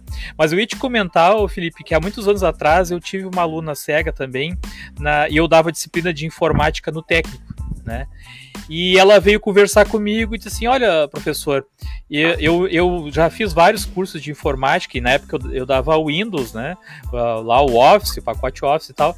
E, e assim, ó, uh, se tiver o computador especial, esse que tu tá falando aí, eu, eu, eu sei usar já, não tem problema nenhum. Agora, se não tiver, eu não tenho como fazer a disciplina. Aí ela pediu até a dispensa na época eu acabei dispensando, porque o, o, mal tem os computadores uh, básicos né, para os alunos usar, tanto é que hoje lá na escola se usa aqueles uh, notebook, porque os, os, computadores que a escola tinha já nem funcionam mais, né? Então, assim, para ver uh, o nível de problema, lá o Feijó nem recebeu esses computadores aí que tu, que tu citou, né? Uhum. Então é, é complicado, né? É, eu quero responder bem rapidinho, é, Rodrigo, isso bem rápido, tá, Rodrigo? É, a pergunta dela eu quero responder também, porque eu acho fundamental. Eu me lembro que eu estava fazendo na URGS e, e, tinha um professor que era muito organizado e ele trouxe, assim, um, uma lista e dizendo quais eram os livros que a gente teria que ler. Eu estou dando isso como exemplo, tá? Aí os alunos perguntaram, e os outros livros, senhor? Aí eu disse assim, os outros livros, se vocês querem ir além do lugar comum. Se vocês realmente querem ser sociólogo, leiam. Agora, esses aqui é o que vocês vão ter que me responder. Então, respondendo a pergunta dela, nem na graduação ninguém está preparado, pelo menos na minha época, não. Eu fui me sentir professor depois de 5, 6 anos de sala de aula. E olhe lá, entendeu? Fiz licenciatura na URGS, fiquei lá um monte de anos, porque eu fiz diversas eletivas e, e também outras formações. Só para ter uma ideia, eu fiquei de 89 a 2000 na faculdade, 11 anos. Adorava estudar, adorava. Quase foi jubilado. Não, eu, eu, eu, fiz a minha formação em 96, então depois eu fiquei lá porque eu queria aprender mais. Mas assim, respondendo a menina, é, é, não, não dá para viajar nessa coisa de achar que tu sai pronto. Não sai. E hoje em dia, talvez, por causa da tecnologia, tu saia melhor preparado. Nunca, o cara Mas... nunca tá pronto, né? Não, não tem, esse... Ela tem outra pergunta aqui, ó, ó, não sei se bom vou deixar o, Rodrigo é. quer responder antes a, questão, a outra questão dela, né? Uh, Quer que então... coloque na tela ali? Não, mas pode ir, primeiras damas. Vamos, vamos. Vamos não, ela, ela, tinha feito aquela pergunta que, que, que nós respondemos aí, da, cada um com a sua visão, né? Eu não sei se tu quer comentar também essa questão dela. eu posso, acabei de falar sobre isso aí. É, essa é a pergunta que ela fez, né? Respondendo a Monique, uh, eu fiz pós, fiz uma cadeira de. de uh, de Libras e deficiência auditiva e não domino Libras até agora. É uma coisa, uma lacuna que eu tenho e que eu é reconheço. É difícil, né? Eu achei, eu achei difícil. Exato. Eu não sei se é pra mim botar o meme aquele depois, Felipe, do Caetano Veloso. Tu é burro, hein, cara? Mas eu, eu achei difícil. depois, depois acho que matemática é difícil, né? Eu achei difícil. Ela tem outra pergunta aqui, ó. Talvez o uso das metodologias ativas colabore nesse processo de sequência didática, não? E aí? Quem pode responder a, a, a, a Monique? Cri, cri, cri, cri. Vou deixar, vou deixar pro especialista aí, pro, vou deixar pro Rodrigo. Filipão tá no Grêmio agora, tá sabendo tudo. Pois é. O que, que posso dizer a vocês em relação a isso? Uh, É difícil a perguntinha dela aí. Bastante. Gostei da pergunta dela. É, é. Gostei bastante da pergunta dela. Um, é meio, meio complicado, assim. Eu não, não me considero muito assim como subsídio para responder. Essa parte de metodo, das metodologias ativas, embora eu tenha alguma base, porque pelo menos na, na pós que eu fiz, né, como eu também me formei muito recentemente, a gente teve aquela coisa muito mais compartimentada, de você ter cadeiras específicas para um tipo de, de, de deficiência, né? com algumas estratégias que você pode utilizar para uh, para se deter especificamente nas formas da, da, pessoa que tem aquela deficiência aprender. Né? Uh, a, a tua, a pelo menos na área de especialização, tu não vai muito além dessas, dessas coisas, né? E é bem aquilo, tu é jogado ali no, depois, né? Quando tu, tu, tu é jogado na sala de aula e depois tu acaba tendo que tendo que fazer, dar o teu melhor, mesmo de repente não tendo todo o subsídio que tu deveria, né? Até ela está dizendo, né, no caso do aluno não acompanhar a sequência didática, as metodologias ativas podem ajudar os alunos a, a acompanhar, né? Elas colaboram nesse sentido. Eu até estava vendo alguma coisa a respeito disso. Uh, tem uma teoria de acordo com a qual os alunos aprendem uh, ah, 10% lendo, 20% escrevendo, 50% observando escutando, 70% discutindo com outras pessoas, 80% praticando e 95% ensinando, né? E eu acredito que pelo, pelo pouco que eu conheço disso, tem até a possibilidade de você disponibilizar conteúdos online para tentar estimular o aprendizado, né? Mas dentro uh, você pode trabalhar com exercícios específicos para alunos que têm determinado tipo de, de deficiência, né? Mas mas é meio complicadinho assim, né? Eu, eu, eu assumo que eu que eu uh, tenho muitas lacunas nesse sentido, né? Tanto na parte da teoria quanto também como até um pouquinho como pai também em relação ao, ao Pedro, né? Muitas vezes eu, eu me falta muito assim ter a, a, a estratégia adequada para lidar com esse sentido. Eu, eu, eu assim falando uh, dentro da minha ignorância sobre o, o assunto, eu acho que qualquer metodologia que funcione, ela é boa, né? Então, assim, então, se, se tu testar essa metodologia ativa com, com os alunos, né, se funciona com esses alunos especiais, se funcionar, uhum. né, que o que, que eu entendo para metodologia ativa, não sei se eu estou falando, vou falar besteira aí, mas é aquela a, a, a, situação em que o aluno participa do, ele, ele ajuda a construir o seu, o seu aprendizado, uhum. né, ele participa da, da própria formação aí, né, é, que é muito usado hoje com, a, com a, questão do ensino híbrido, né, a, relacionado, né. Então, é, eu acho que se é possível com um aluno que não seja especial, também vai ser possível com um aluno que é especial, né, desde que seja bem aplicado, né, e que tu vá, que eu entendo assim, toda a metodologia a gente tem que testar, né. Eu já testei coisas que não deu nada certo nessa de aula e eu já testei outras coisas que deu super certo né, que eu fiquei contente com o resultado, né, e levei adiante, fui aplicando em outros anos, em outras séries, com outras turmas, Sim. né, e já teve coisas que, aquelas uh, tentativas frustradas, que tu pensou numa coisa e aquilo não deu certo, então aí tu não vai levar adiante, né, então acho que tudo Essa. depende da, da, da, da, do se vai ter retorno ou não, né. Essa questão da tecnologia, eu até comentei contigo, a gente falou isso, isso também, que é tecnologias ativas. Eu acho assim, o mundo da o mundo da internet é incrível, assim, sabe? Todo mundo quer produzir alguma coisa, mas eu vou, eu geralmente já falei isso pro Viegas, que eu fui procurar muito material na internet para trabalhar com meus alunos. Eu encontro materiais incríveis, né? Incríveis. Eu já tive aluno que veio falar comigo, que eh, tinha uma relação legal comigo, e disse assim: Pastor, eu não estou entendendo matemática para não sei o quê, babá.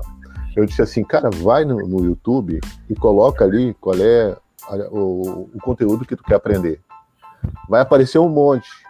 E procura ver aquele professor que explica de um jeito que tu capta melhor. Que daí, de repente, tu vai atender. Vai entender.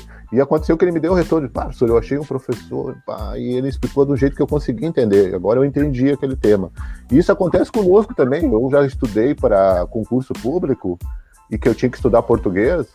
E não era qualquer professor que estava explicando aquilo ali que eu tinha que estudar que eu conseguia uh, captar. E tinha um, uma, uma, professora de português na internet que, pá, cara, ela falava parecia assim que entrava tudo, eu entendia tudo, né?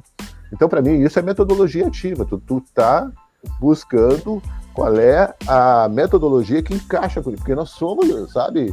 Não vai ter, vai ter um aluno que não vai entender bem comigo. E o que, e o que funciona com um pode não funcionar com outro. Pensa assim, ah, deu super não, certo não. isso aqui. Aí tu vai isso. aplicar com outro grupo de alunos ou com outro aluno e não é. funciona.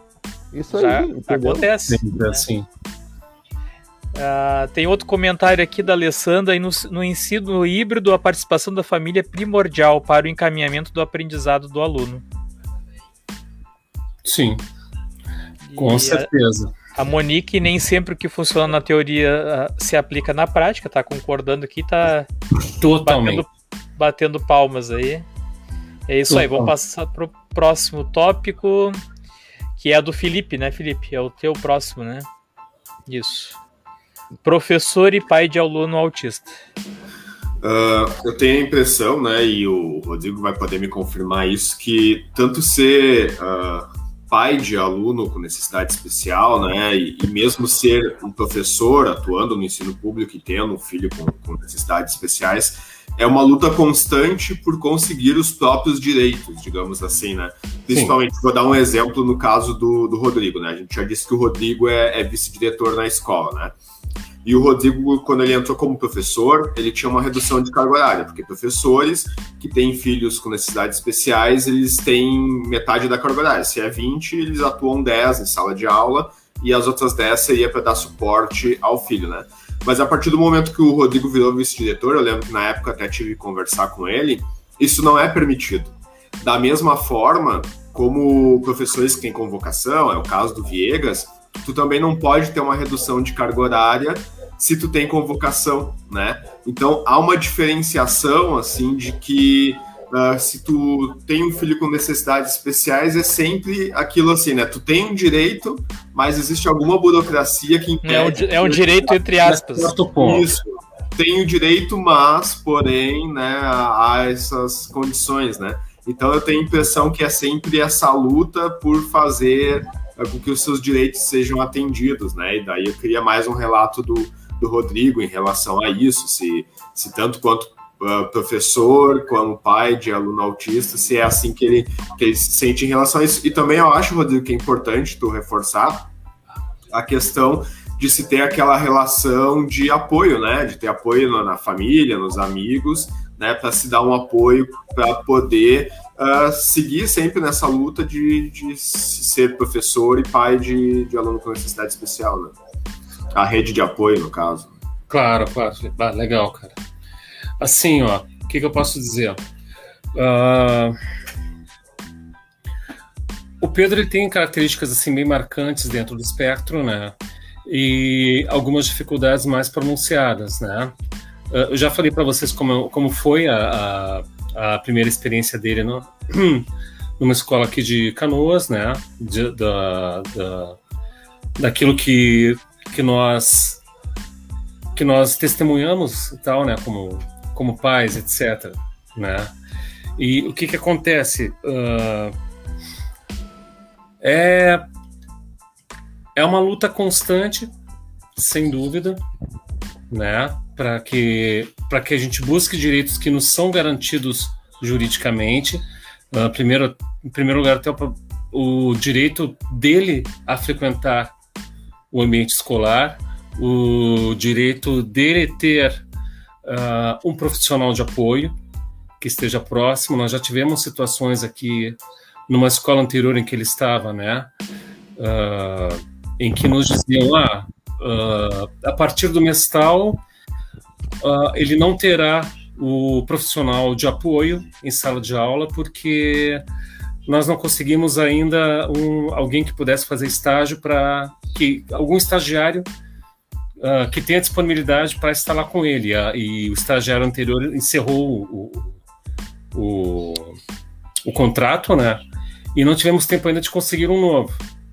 E aí nós tivemos que recorrer, nós chegamos e dissemos para a escola, né? Uh, se a escola não está disponibilizando algo que é previsto em lei, então nós vamos recorrer à imprensa. Nós vamos colocar isso para a imprensa, vamos, vamos dizer que a escola está se recusando a, a, cumprir algo que é direito dele, porque é direito dele e é um dever da escola fornecer. E aí, isso foi numa quinta-feira, se não me engano. Na segunda-feira da semana seguinte estava o profissional novo de apoio para dar o suporte a ele, entendeu? E de fato, o que o Felipe fala tem muito fundamento. A gente tem que ler muito, uh, buscar constantemente uh, estar consciente dos direitos e uh, ter a certeza que esses direitos são assegurados, porque se a gente não diz nada, e a tendência é que não sejam. Tem essa questão da redução de carga horária também, né, que é bem Uh, é bem particular porque daí você percebe que você tem os direitos até determinado ponto, né? Não é, não é sempre. Eles não são universais. E aí o que acontece? Até em decorrência disso, né? Como por não ter o direito agora à redução da carga horária, uh, a minha esposa também, ela, ela tem empregos eventuais, né? Sem vínculos empregatícios depois que ela se afastou do Estado em 2008. Né? Ela necessita ter empregos eventuais que não tenham vínculo para que ela possa estar disponível a acompanhar o Pedro nas suas necessidades. Né? Eu tenho outro filho também mais novo, João, que, que dá também muito suporte, né? E, e realmente é uma luta é uma luta constante. Uh, um outro caso, ele ele não tem a, a questão da da consciência do número, por exemplo, na matemática. Né? Ele reconhece, você mostra o número 3, o número 4 para ele, ele reconhece, mas ele não tem a ideia do que significa o número 3 e o número 4. O nível de alfabetização dele ainda é um nível pré-silábico. Né? E há muitas muitas dificuldades, né, que a gente tenta fazer com trabalhar com essas dificuldades, mas ao mesmo tempo a gente se dá conta do, do quanto uh, ele poderia evoluir mais se os direitos que. Se esses direitos, os direitos de ter uma educação. Uh, um acompanhamento educacional adequado, se esses direitos fossem de fato respeitados. Se você não tivesse uma escola recusando a matrícula dele, como já, já passamos por isso, né? Falei para vocês. Então, uh, e muitas vezes eu também uh, tenho consciência das minhas próprias limitações como pai também como educador, porque às vezes eu penso que ele também poderia estar em um nível uh, mais. poderia estar um pouco mais emancipado, com conhecimentos maiores, se eu, eu não tivesse essas limitações como, como pai e como educador também, né?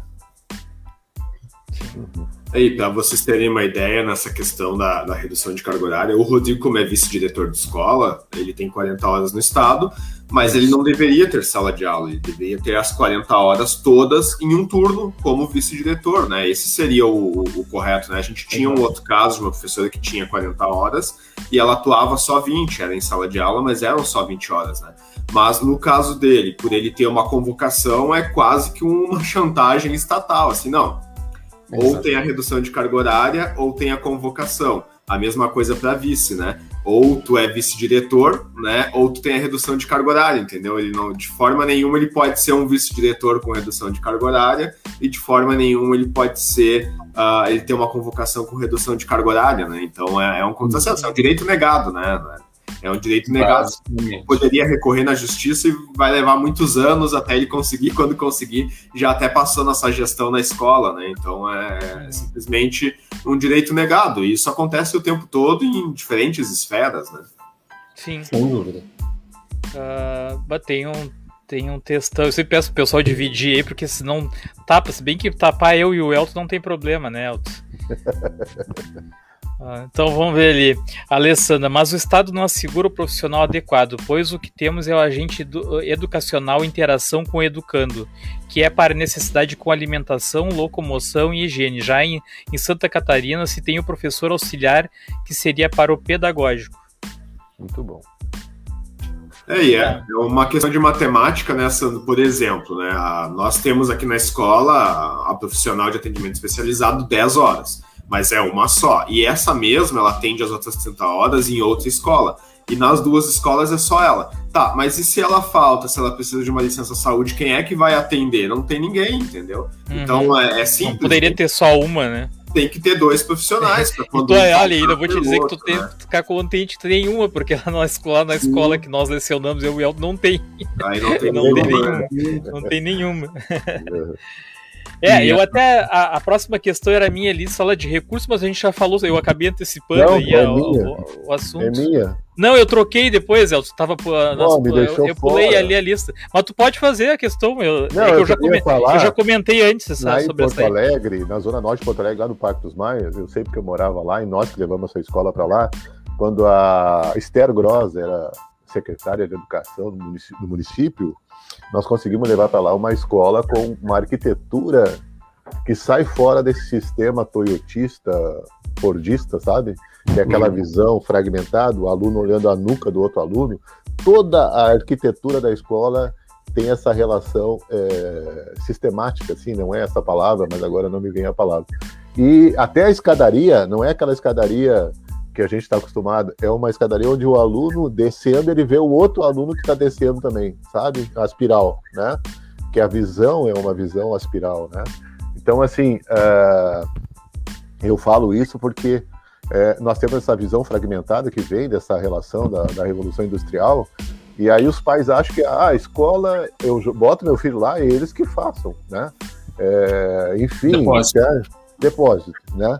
E outra coisa, assim, ó, eu, por exemplo, que eu trabalho como, como hipnoterapeuta, os traumas mais fortes que as pessoas têm vêm daquela questão ali, da gestação até os 9 anos de idade é essa fase que mais fica marcado no inconsciente ou no subconsciente da pessoa algum trauma, algum problema que limita a pessoa. E eu tenho que trabalhar com esse período. Às vezes as pessoas acham que não, isso aí já está superado, aí a gente vai fazer um transe hipnótico, ela vai parar lá nessa idade. Então, assim, eu estou falando isso para as pessoas perceberem que não, não é, tem uns alunos agora, até vou dar outro exemplo, que estão voltando para a sala de aula, mesmo podendo ficar em casa, e que tu vê claramente na cara deles, mesmo eles tentando justificar de uma outra maneira, que os pais mandaram eles para a escola. E tu vê a rejeição na cara deles, né? Eles sentem, eles não dizem, porque sabe que essa relação é complicada, né? Eles amam os pais, eles sempre vão defender claro. os pais, mas eles, tu, tu, nota que eles sentem a rejeição. O pai está dizendo, ah, e a mãe, vai para a escola porque eu não estou conseguindo, não sei o quê, tenho teus irmãos, blá, blá, blá, essa coisa toda. E aí tu vê na cara do aluno que ele está lá, porque não é porque ele quer, porque estão colocando ele ali, entendeu? E Sim. a mesma coisa que nós temos, nós temos profissionais da educação, Rodrigo, na nossa escola, fazendo pressão nos pais e nos colegas para voltar às aulas presenciais, mesmo, mesmo o governo do estado não assumindo que ah, vamos voltar porque tem que voltar. Não, ele sabe que é, que é arriscado voltar por causa da pandemia. Mas nós temos pessoas que uhum. trabalham com educação, cara, sabe, fazendo pressão, jogo. Então, assim, é, como, é, como eu, queria, não queria fugir muito desse tema, assim, como os pais, é, é importante que os pais entendam que a educação é, dos filhos, ela não acaba nunca, bicho. É sempre, eu tô com uma filha agora com 40 anos de idade que está vivendo um drama familiar e eu tô ajudando ela, eu tô fazendo papel de terapeuta com ela, entende? Então não existe essa ah, tu já é adulto, escambau, a gente sempre vai estar. Eu tinha 50 poucos anos e eu ainda conversava muito com meu pai e gostava muito de ouvir as explicações dele. Não existe isso, entende? Então as pessoas têm que parar de ter esse pensamento que, ah, a escola é para isso, não sei o que é para aquilo. Não, está tudo interligado, está tudo, tudo junto. Interligado. E os pais têm que estar junto conosco aí nessa luta aí. Tem razão, Arthur. Até posso fazer uma colocação. Eu, claro. às vezes, eu, eu, vejo, complementando isso que o Elton falou, eu fico horrorizado às vezes quando eu dou uma olhada no, no próprio perfil do CEPERS ali no, no Instagram, uh, em que nós estamos tentando colocar uh, a necessidade de mantermos um ensino remoto enquanto ainda não houver uma, uma, uma, uma redução efetiva dos índices da pandemia, e eu vejo pessoas ali nos ofendendo de uma forma assim raivosa, dizendo que somos vagabundos, que não queremos trabalhar. Mas nós nunca paramos de trabalhar. Nós estamos trabalhando até mais agora. E mas nós temos que ficar em casa, entende? Não, não teoricamente não, não seria o momento de retornar, até porque nós temos uma variante agora que é ainda, ainda mais letal e transmissível. Não, não seria o momento de retornar agora. É. Né? Nós nunca estamos trabalhando mais do que presencialmente. Só que queremos, só que é necessário que continue assim. Mas, é Rodrigo, aí é que tá um ponto. Tu falou que nós estamos trabalhando mais do que normalmente, e é verdade mesmo, nós estamos trabalhando muito mais, e, e só quem é professor talvez saiba o quanto realmente está trabalhando a, a, mais, né? Uh, mas aí entra o ponto que o Elton falou na questão de a gente não acreditar que tem colegas que, que, que querem voltar, queriam voltar Exatamente. e estão felizes por estar tá voltando. Por quê? porque muitos colegas estão eh, vendo que na escola ele vai trabalhar menos do que ele está trabalhando uh, no remoto, né? Está é. colocando essa situação como prioritária em relação à questão da segurança né? Hoje mesmo eu estava falando com a, com a, minha esposa aqui que a gente levou a sério essa pandemia desde o início e continuamos levando, né? E, uh, eu até estou com laudo agora, porque eu sou hipertenso, e, uhum. e, a gente só sai de casa, né, quando extremamente necessário, né? E, e hoje, hoje eu vi a notícia que aqui na Alvorada oficialmente, segunda-feira agora, todas as, as, as, aulas, todo mundo é para voltar para a escola aqui no município, né? E aí eu fui ler os comentários e aí eu vi isso que tu comentou aí, né? Que a, as pessoas falando, ah, que tem que voltar mesmo, que já foi muito tempo sem aula, né? Como se a gente não tivesse dado aula agora nesse período, né? É, muito, muito tempo sem aula, uh, que não dá para ficar dentro da, da gaiola, com medo da pandemia, porque a pandemia não vai acabar tão cedo.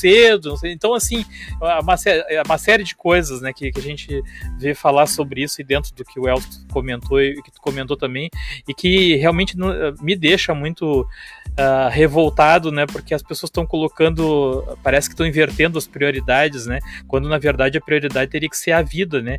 E, e aí falando de, de, do caso dos alunos especiais, tem alunos que tem, precisam ter muito mais cuidado desses alunos, muito mais cuidado em se expor, né? Para esse vírus aí que, que é altamente é, perigoso, né? Principalmente quem tem de repente alguma deficiência, né? Então é, é uma coisa muito revoltante mesmo. Filipão, quer fazer as palavras finais? Eu não sei se o Rodrigo quer acrescentar alguma coisa sobre esse tema aí antes, ou, ou se a gente pode fazer a, a finalização aí. Não, não, por mim podem, podem encaminhar a finalização bem tranquilo. Então tá. Não só agradecer então a presença do Rodrigo aí. Eu que agradeço, capaz. E esse é um, uma conversa muito interessante que a gente tem que ter outras vezes, né? E até a forma realmente como as escolas se organizam ou, ou valorizam, né? Uh, na prática a gente sabe que, que na educação pública não esse, esse tema não é tratado como deveria, principalmente na rede estadual, né? Então, uh, deveria se ter muito mais investimento na, na, nessa área, até porque os alunos com necessidades especiais, eles requerem mais atenção mesmo, né? Então, tem que se investir mais nesse aluno e a gente sabe que uh, esses são os alunos que menos chegam até a escola, muitos nem acabam não indo para a escola, os que vão acabam evadindo, né? Essa que é a realidade na educação pública, né?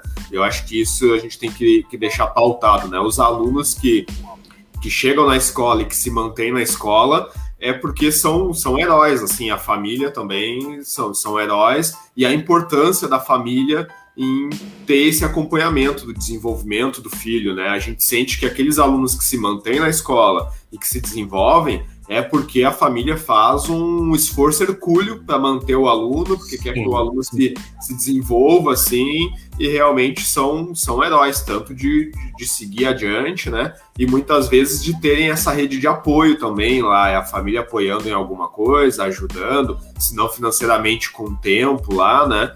Então, isso que é o importante. E, e de a comunidade como um todo se sentir responsável em ajudar, né? Quando uh, se tem essas famílias na escola até para manter eles, porque a realidade no momento é que esses alunos não vão para a escola e os que vão acabam evadindo exatamente por não ter essa rede de apoio para se manter na escola. Né? Sim. Tio Elton. É, eu quero dois pontos, assim, ó, para vocês verem. As pessoas acham que, que, de certa maneira, o vírus está controlado. No Japão, que é um dos países que mais se cuida né, nessa questão, lá nas Olimpíadas agora, pum, explodiu a questão de, da, da, pandemia. A China, Elton, eu vi hoje a notícia, a China eh, também já está voltando a ter casos, bastante casos de novo. E outra coisa voltando. que eu ia falar, agora tu imagina a cabeça de um aluno, aluna, que está lá na nossa escola, que de repente pega esse vírus, não, é, não reage nela, ela leva para o pai, ou a mãe, ou o avô, a avó, seja lá quem for, e essa pessoa vem a morrer. Como é que fica a cabeça desse? Os Estados Unidos estão fechando escola, Elton, de novo. Sim. De novo, Estados Unidos, pessoalmente, estão fechando explica, escolas. Me explica como é que vai ficar a cabeça desses jovens estragada pro resto da vida por causa da, da falta de sensibilidade, né? Leva para casa o pai ou a mãe falece porque ele levou o vírus. Imagina a cabeça desse jovem, sabe? Então tem tantas variantes para a gente pensar. É, nós estamos numa sociedade da é, bom, nós temos um presidente doente, né? Então eu imagino o que, que sobra pro resto aí, né? Mas é lamentável, é lamentável e. Mas mesmo assim a gente vai continuar lutando, a gente tá fazendo uma doente coisa boa. Doente de sem vergonha, né, Elton? Não, doente que eu digo é. é ele tinha que, tinha que voltar aquele. Olha o que a Alessandra tá contribuindo aí, ó. E alunos especiais, na maioria, não conseguem usar máscara. Dificuldades em usar é. máscara, exatamente. Então um... é a outra agravante aí, né? Então, é, fechando, fechando, fechando. Assim, ó, pra mim, essa live foi top. 10. Até teve alguém que disse, pra mim foi top. Eu gostei muito. O Rodrigão aí matou a oh, Obrigado. obrigado. Posso só fazer uma pequena observação em relação. Não, eu já vou passar a palavra para ti fazer as tuas considerações aí. Que... Claro, claro. O, o Elton e o Felipe não pode falar mais, eu já vou cortar o áudio deles. a brincadeira, pode falar assim.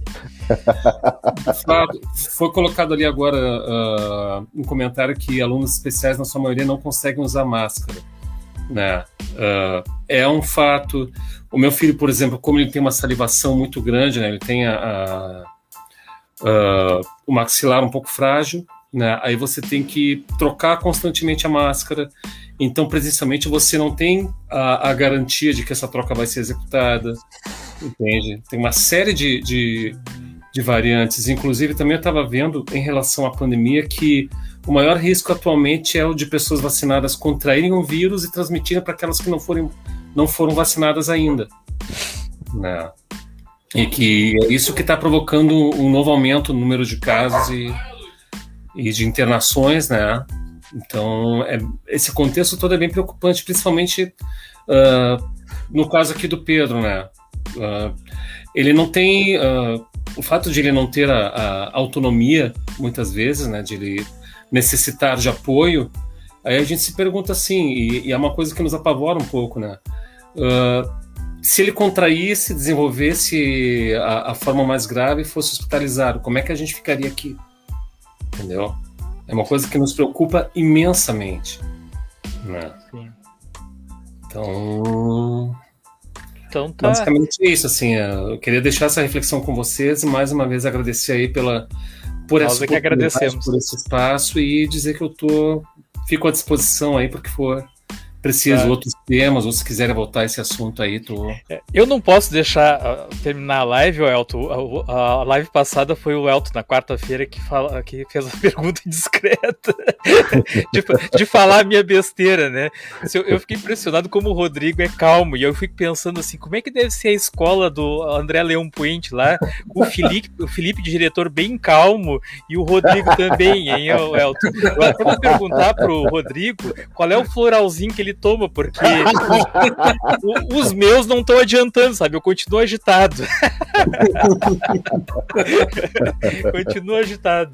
Mas vamos. O, o, Rodrigo compensa na voz, né? Quando ele fala alto, o pessoal já. Ah, já baixa, assim. baixa o Rodrigo, a bola. Né? O Rodrigo, além de tudo, ele é nosso mestre de cerimônias nas formaturas. Ah, também. tá, legal. Né? Ele é, o nosso, ele é o nosso leitor de frases filosóficas no podcast. Então, podcast também. É, é, boa noite. Né? Então tá. Então vamos, vamos concluir com, com, com, com um memezinho, já que não, a minha esposa disse pra mim hoje assim, ó, tu não vai ficar botando meme toda hora que nem tu fez na quarta-feira lá, que hoje a live é séria. Então vamos. Café botar... com o professor Viegas e só eu e o Elton a gente toma café com o Viegas, nunca mais café. Aí os convidados ficam.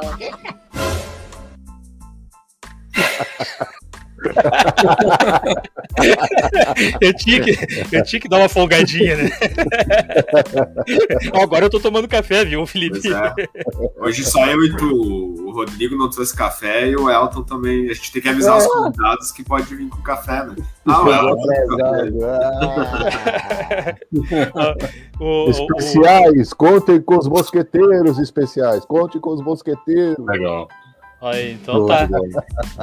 Tá certo, então eu queria agradecer a todos que estão nos acompanhando, inclusive a, a Lisele ali deixou o contato dela, eu vou do e-mail dela, eu vou falar com ela. De repente a gente marca aí uma, uma outra live sobre esse tema aí. Isso, a, é, a Lisele, pelo que ela tem, ela já, ela já participou da outra nossa live aí, ela tem, segundo ela, tem bastante experiência né, nessa área, né? Então, de repente é outra pessoa interessante da gente trazer aí, né, para falar sobre, sobre esse tema aí. Muito então bom. tá, obrigado a todos e até a próxima. Deixa eu, eu vou colher o poente. Eu vou colher o poente. cara.